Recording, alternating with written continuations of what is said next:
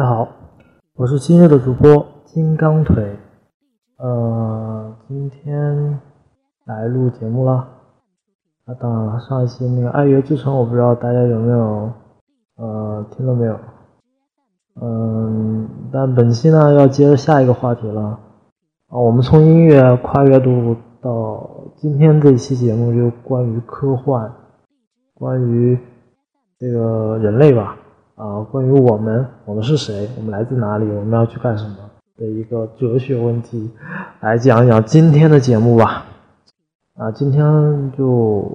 就不用说了，反正我昨晚已经看过《银翼杀手二零四九》这部电影了。那这部电影呢，先简单的概括一下啊，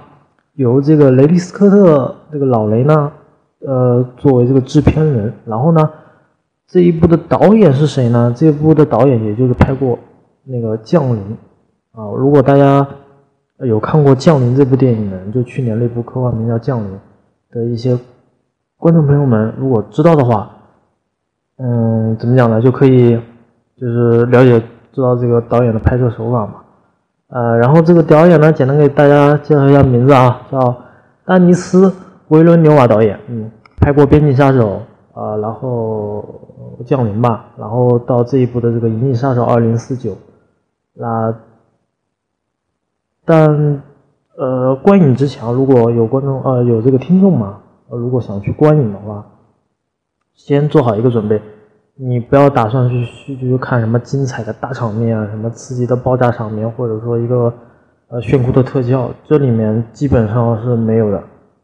而且整个基调是延续着第一部《银翼杀手》，就是一九八二年老雷拍的这个《银翼杀手》的第一部的那个基调。的拍摄手法基本上是相似的，是以一个铺垫叙事很缓慢的一个过程当中。如果啊，因为我昨天出了电影院之后，有很多这个这个观影的一些就是，反正我不认识啊，反正他们坐电梯里面，我就听到他们聊，就有好一个一个女孩子好像跟她男朋友在抱怨说：“哎呀，这什么电影啊，好无聊啊！”就看得我好郁闷 那种感觉，说今年我看过最郁闷的一部电影了。老老哦，其实其实我不太建议就是。对这部电影不是很了解的一个一个一个一个一个一个一个观众去观影，因为你前期需要第一个就是这个不是《银翼杀手》刚出来预告片的时候，不是这个二零四九刚出来预告片的时候，不是出了三个资料片吗？资料小短片吗？一个是关于大停电，一个是关于这个新新的这个复制人，什么九呃好像是呃。好像是新型号的一个一个一个呃复制人嘛，就很听很听人类的摆摆控的。然后，嗯，第三个是讲的那个逃出来的这个八型八型的型号的这个复制人如何就是躲避这些银翼杀手的追杀。然后呢，那如果这个第一部没有看过的这个就是听众们呢，我今天也简单的给大家概括一下啊。第一部老雷拍这个银翼杀手是什么一个？情况，然后还有这个《银翼杀手》这个概念性的东西呢，真的是积淀了赛博朋克这个系列的这种就是反乌托邦式的一种科幻类型的电影嘛。而且这个小说的作者也非常有名，那个尤其是这个小说改编于这个叫什么仿生人能能不能梦见电子羊这个这个小说，这个小说的小说作者叫那上次还给你们介绍过呢啊，让我想想啊，然后看看看我能不能记起来叫。呃，叫什么？哎，算了，我还是记不起来，我还是要查一下。我上次还跟你们讲过他这个最新的美剧嘛，呃，也把它拍成了美剧出来了。然后我找一下，好，你耐心一下，听众们，这个是谁？他是谁？他哦，叫菲利普 ·K· 迪克啊，就是菲利菲利普·迪克啊的这个小说啊，仿生能人呃，仿生人能不能梦见电子羊？然后他最新的这个美剧呢，叫。就是呃，就是就是最新拍出来的一个美剧，也是有关于这个菲利普·迪克的这个这个这个这个这个小说里面的东西，是他的小短片，叫《菲利普·迪克的电子梦》。如果有兴趣的这个这个这个听众们啊，如果想去了解这个科幻世界的话，可以去探讨探索一下啊，探索一下，建议大家 探索一下。然后，嗯，就是啊，我们回到这个第一部的问题上来，第一部讲的是什么呢？讲的是这个。呃，这个世界进入了这个核核战争之后，发生了第三次世界大战。然后呢，这个地球已经就不太适宜人类生存了，然后他们有很多地球的人就移居到别的星球上面开始殖民了，然后呃，人类呢，为了就是为了这个发展嘛，就是呃，就是就发明了这个复制人这么一个叫仿生人的一个说法，然后呢，让这些复制人跟仿生人呢去干一些比较冒险的工作，包括一些殖民啊，包括一些这个。这个一些脏活累活啊，就就就交给这些机器人来做嘛，然后人类就是坐享其成，你懂的。然后呢，就是呃，但是有有一件事情就是得到了政府的，就也不是政府啊，就是当时那个世界环境呢是有一个集权性的一个那个呃叫寡头公司，也现在俗称叫什么垄断企业嘛，比较有权威的一个企业，然后造这些机器人。然后地球的一些呢，就相当于就是有一个联邦制的一个国家吧，类似于就是那个好像是他们当中有在外外星球殖民的地方，然后闹出这个发动政变了，然后有几个复制人逃回到地球上来，因为地球一旦发现有仿生人的存在，就是复制人的存在，呃，基本上地球的安排就是格杀无论，而而且让这些就是所谓的格杀无论引号是加退役啊，呃。那既然格杀无论嘛，就要有有一个就类似于就赏金猎人这么一个角色。但是呢，在这个电影里面呢，他们不叫赏金猎人，他们在这个电影里面呢，给他们起的这个名名称的外号叫做银翼杀手。然后这些银翼杀手呢，就是专门负责追杀这些电子啊，不追杀这些仿生人的。然后大体是这么一个剧情。啊，第一部里面就讲了这个银，嗯，就是那个叫哈里森福特演的这个银翼杀手怎么去。杀这些这个六个的仿生人的，然后呢，具体的这个深究的问题呢，我觉得你们要亲自看一遍，因为我觉得今天这个节目时间我要控制在三分钟以内嘛，我肯定不会讲那么详细了。所以说，第一步呢就大体就这么一个意思。然后我们好，我们今天到了第二步，第二步这里面其实跟第一步有有一些关联的。所以说，如果真的是就是就是对科幻不是很发烧的这些叫科幻迷们。不是不是科幻迷们去看这部电影肯定是超级闷，因为这部电影里面我我看下来的感觉还是比较偏向于哲学一点，然后又偏向于这种呃人类的一些偏见啊，还有一些惰性啊，一些私欲上面的一些东西。我今天可以跟大家讲一下，我感觉这个《银翼杀手2049》还是在还是在。就是归根结底，在一个哲学问题上面，一直一直围绕着我们，就叫什么呢？就是我们到底是谁？我们来自哪里？我们要去干什么？的一个说法。那这边呢，我就不得不提到这个一个哲学家啊，一个哲学家叫让·保罗·萨特。萨特呢写了一本书非常有名，叫《存在与虚无》。那这本书呢，其实我没有看过啊。然后。还有最早的这个这个关于哲学上面的一些理论，比较唯心的说法呢，是笛卡尔的方法论。然后呢，在这个萨特的基础之上，又又有一个比较呃有思想的一个哲学家，叫让·保德里亚，叫鲍德利亚，保德利亚对吧？让·保德利亚啊，他写了一个叫什么呢？拟像与仿真，还有诱惑论，还有这个消费社会啊，这三本有关于哲学上的书。那以下我说这几本书呢，我是一本都没看过，真的，我我不能我不能装着我自己很懂，我是没有看过，但是我查了一下资料，然后其实整个电影里面的故事，我觉得就可以围绕着在这几本书里面，因为这个导演比较偏文艺范儿嘛，你们当时如果看《降临》的话，肯定也会感觉到这个电影特别有文艺范。然后我们就我昨天看到那个《银翼杀手2049》的时候，也是特别文艺范。我们里面呢。就是像我们上一期节目讲的那个《爱乐之城》里面那个男主角叫瑞恩·高斯林嘛，然后今天的《银翼杀手2049》呢，也是我们的男主角是瑞恩·高斯林来演的，呃，他演的这个角色呢就是银翼杀手 K，然后呢，在这一部当中呢，已经就是已经承接着第一部。把第一部的遗留的问题呢给大家抛出来了，就直接告诉你，银翼杀手其实也是复制人，他们这些复制人是被造出来，专门去退役这些这个叫什么呢？退役这些之前的这些就是老型号的一些复制人，而且他们的寿命呢跟人一样，也可以就是生老病死这样子的一个状况啊。但是呢，就是如果不小心被人类名单上了黑名单之后，你如果上了榜单，那就完了，你肯定是要被银翼杀手所所谓的退役或者追杀这种可能性的。然后我们的电影开场呢，我们的这个银翼杀手 K 就是瑞恩·高斯林演这个角色呢，就立马击毙了一个老型号的一个复制人。然后呢，那个型号的复制人跟他讲了什么呢？说你从来没有见过奇迹啊，就告诉他你没有见过奇迹。而这一部电影里面到底讲了什么呢？这一部电影里面啊，首先呢，我打个 P.S. 括弧，以下以下的这些问题呢，呃，就没有看过电影之前的这个听众朋友们呢，请关关掉之后，看完电影之后再来听。如果看完了呢，直接就听我下面分析吧，嗯。就是，就是这个 K 这个这个这个这个这个银翼杀手，然后在调查这件事的过程当中，发现了一个盒子，这个盒子里面是一个女人的尸骨，然后他们从这个骨头里面找到了这个这个骨头里面有一个序列号，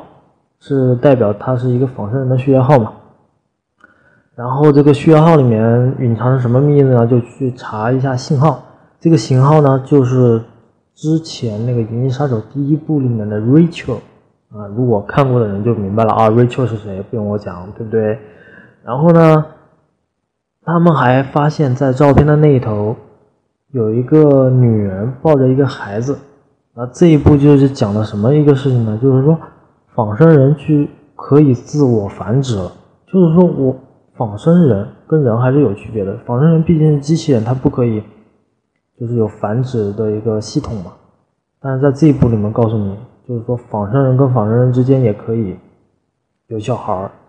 也可以啊，就像人一样的传宗接代，还可以这种这种交配这样的。嗯，人类肯定是不允许这种事情在他们的世界出现的。如果这种事情出现了，代表着什么呢？你人类的绝对性的权威性的东西已经受到了压力了，我们我们机器人也不。可以不用你来造了，我们可以自己造自己了，对吗？这就是造物主对这个造物者的一种担忧，对吧？要把它干掉，嗯。所以说，这个电影里面就围绕着这些仿生人，在自自我自答里面一直在问：到底我是谁？我来自什么地方？他他们创造我们的意义是什么？就是这样的一个一个电影。这个电影的哲学深度还是觉得挺有意思的啊。你如果慢慢看，耐心的去把它看下去的时候，你你去看这个《银翼杀手二零一四》的，你觉得里面讲的一些问题啊，你抛出来啊，你觉得非常有意思，感觉就像在找寻一点一点的小小的宝藏呀，一点一点分析啊，然后然后我们这个 K 警探就去就去调查这件事情，调查这件事情当中呢。他脑中的记忆呢？因为不是有人说他的记忆一直是就是仿生人的记忆是被植入的嘛？他没有亲身体会过嘛，对吧？然后我们这个 K 警探就从小到大一直围绕他他的一个记忆，就是他小时候有一个小木马的一个玩具，然后里面会有一个什么，相当于一个时间啊，然后开始这个 K 警探去调查这件事情的时候，发现他可能就是。以前那个哈里森福特演的那个角色跟 Rachel 生下来的这个小孩，他这个 K 警探极度相信自己是这个这个这个自然分娩的生化人，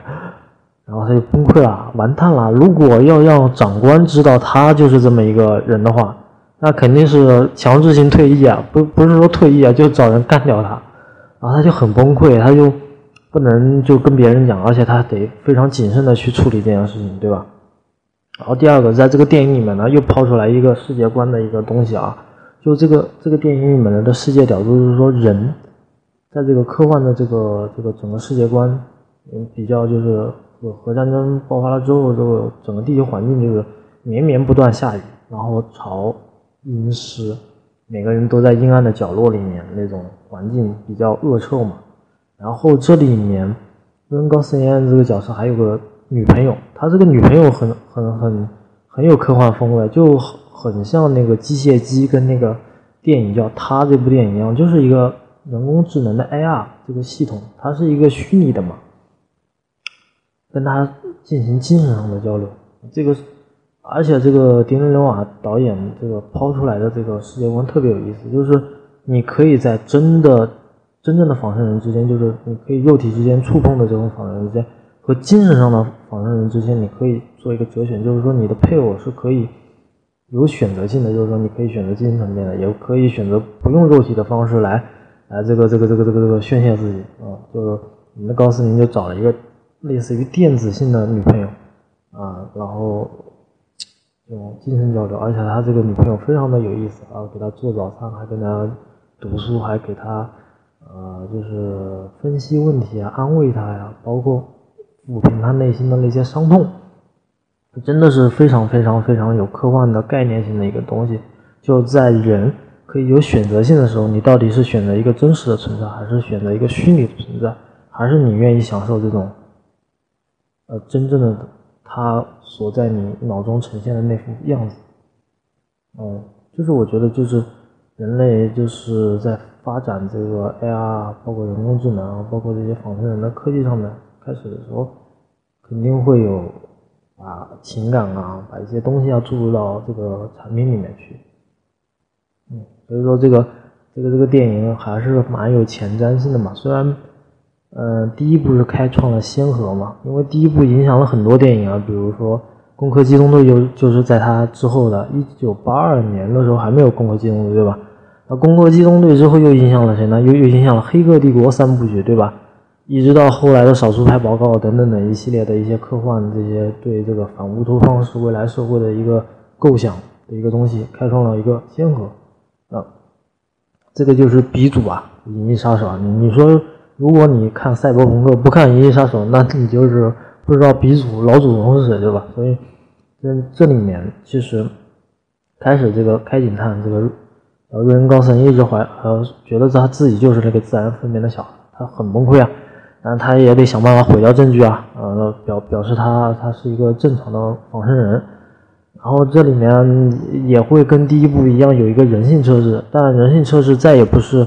所谓的就是由某个警探来去给你访问了，而是一个智能型的机器来进行访问。就是机器，我们性跟本性之间的交流的话，是最有可靠性的嘛？就是机器是冷冰冰的，你你身为一个仿生人、生化人、机器人，你也是冷冰冰的。你回答的问题应该是不偏离这个叫基准性的基准性的呃表现。如果说你是偏离了，那你就代表你有可能受到一些。呃，什么情感上的波动啊因素在里面啊？一般来讲呢，如果机器产生的情感，一般在这个电影设定的这个背景里面是要被干掉的。嗯，然后包括这个这个这个这个银杀手整个世界观里面的所有东西都是仿生的嘛，不是真的嘛？如果说你真的是有一块木头啊，就真正的是就是就不是人为制造的一个东西的话，那是非常值钱的。包括你有一个有只狗，或者说你有一个。真正的一个东西，就是木头啊，或者说源于自然生长的一个东西的话，那是非常不得了的一件事情。嗯，然后在这个电影里面，整个就围绕到底仿真人该如何为他的权利去斗争吧，然后他如何找到他自己到底是什么一个是谁的情况下面去，嗯，去这个那个那个那个那个吧，就是还是那句话，就是呃。复制人还是觉得，就是说，我到底是被人主宰，还是我可以自我主宰自己的命运？就是我们经常还是家长对我们说的，还是我们一些小小时候老道重弹的那些鸡汤，就是我的命运应该掌握在自己手中，而不是应该掌控在别人手中，对不对？到了这一步，也就是在讲这个问题：到底是我们的这个仿生人的命运，到底是掌握在自己手中，还是掌握在人类手中？嗯，所以说。这里面讲的一些问题啊，就非常非常的那个，呃，有触动性吧。然后里面包括这些，相当于这种就是有宗教的一些东西啊。你包括像仿生人可以自己生小孩了，那用他的用他们那些话说，我们机器人不应该是可以自己生小孩，是我们因为是人造的嘛。但那里面就给出了一个答案，就是说这是神迹，就像就像。宗教里面会讲啊，耶稣如何诞生啊？他没有，就是叫什么圣母玛利亚没有跟任何男人进行交配，哎，他居然就能诞生出一个婴儿，叫耶稣嘛？这里面也是讲讲这个意思，说机器人完全不可能会自己怀孕吧？不是，哦，机器人没有这种怀孕的这种繁殖功能吗？怎么可能会有呢？人类是绝对不会相信这种事情的，对吧？这就是神迹，就是它这个科幻里面又加了一点宗教的一些因素在里面，又加了一些哲学的因素在里面。到底我们仿生人是我们的命运是应该掌握在自己手中，还是掌握在别人手中，对吧？然后这里面有各种那种关于活着的意义，嗯，然后包括他们这里面还会有这种族群之类的一些派别，比如人类看到仿生人就会骂仿生人为假货，什么水货、假的人，就是就是他们还是有一种那种种族排泄样，就是包括我们到现在这样的一个社会社社会里面都会有，不光是。呃，整个世界人种之间的这个叫歧视，还有地域歧视啊！因为你看，在中国，难道没有一点点地域歧视的地方？绝对是有的。全世界这么多国家都有地域歧视的，对吧？那些那些地方，所以说这个电影里面反思给你的东西，抛出来的东西又很多。你当然你看这个剧情是很慢啊，就很文艺，然后但是抛出来的问题又是哇。真的真的是很有意思，你用细心去揣摩，你觉得哎呀，问题一个一个抛出来是非常非常。然后，呃，今天早上还有一个新闻，就是埃亚机器人索菲亚被沙特阿拉伯这个这个这个，就是给他们公民的身份了嘛，也就相当于成为了人类历史上第一个授予这个。机器人跟人一样平等的一个公，呃，就是就是一个一个一个一个一个那个嘛，所以说，呃，也不是说预言嘛，我觉得还是那句话，就是说，你创造它，可能是你是造物主，但是互相平等这种事情还是得对吧？对思考一下。其实有时候我们也我们人也在怀疑啊，我们到底是不是从猿猴变化而来的？还是真的是外星人造了我们，还是造物主造了我们？所以说，我们对我们未知的东西也会很好奇，我们也会想知道我们的造物主是什么样的，我们的造物主造我们的目的是为了什么？他希望我们能干什么？嗯，所以说，到到现在这样的社会，你看我们我们生活在一个大环境当中，就是再也没有所谓的纯粹性的东西，一个真正的纯粹性的东西。嗯，所以说。所谓的这种国家，什么什么什么钱啊、货币啊这些东西，都是我们后来经过我们人脑之后，我们如何规划这个世界，如何规划这些就是每个国家不同的这个文化，还有他们的地域习惯，然后产生的这些东西。原来这个地球上面只有动物的时候，我相信是没有所谓的国家之分，没有所谓的有什么。什么像今天那么多的什么人民币、美元、什么欧元、法郎这样的一个东西存在的，只是因为我们这个人人类发展文明开始了，然后就要这个叫什么等价交换，以前就是物与物交换，现在可能是我们就拿这些所谓的虚拟的这个钱来交换，然后导致我们现在的这个生活环境就可以拿手机来支付了，以后。这类的东西会变演变成什么样，我也不知道。所以说，科技在不断的发展，我们人其实，嗯，还是比较贪婪的吧。我觉得这方面。所以说，犹如这个浩瀚呃庞大的这个宇宙，其实有些东西是我们不可琢磨的，包括一些微小的一些问题，其实。整个电影还是贯穿了整个人类哲学上面的始终，两千年来的问题。柏拉图说过，人就是没有羽毛的，用两只脚走路的生物。这个答案后来呢又被否定了。但我们是谁开启了这个整个哲学上面的一个主干？所以说，嗯，这个电影里面给我们的感觉就是，你包括最后高那个叫那个开警探，也就是瑞恩高斯演的，他不。他知道他自己不是这个自然分娩的那个、那个、那个、那个复制人了，但是他还是愿意去帮助哈里森福特去救他，为什么呢？这里面就还是我之前讲到那个让让保罗萨特的那本书叫《虚拟与呃存在与虚无》嘛，他这里面的故事告诉你的一个非常非常正能量的一个说法，就是人是有选择的权利，就是我可以选择在当下可以做这件事，我也可以选择在当下我不做这件事情。但是整个选择的过程当中是由你来决定的。就像你输入一串代码，你可以选择访问是，也可以选择访问不是，你可以继续访问下去，你也可以说我否掉，我不做这件事情，都是都是你自主的一个行为在里。嗯，所以说，不管你是存在的还是虚无的，是你的选择成就了你，变为了你今天的你，而不是说，我我我我只有一个大脑。然后我现在身体所有的东西都毁了，然后重新造了一个我，把我的大脑安上去，我还是我那种说法，我不一定是。还是那句话，就是我所有的经历，所有宝贵的一些东西，都是靠我的选择得来的。今天的我的经验，包括我的见识，包括我的见识，我见的东西多了，我选择的东西多了，我就知道，哎，我如何应该成为我我这样的。所以这部电影里面，珠子还是在告诉人们一件事情，就是自我应该是。有选择的一个权利，你该如何选择你做你自己？啊，包括一个就是，呃，人类的一个历史上的问题，就是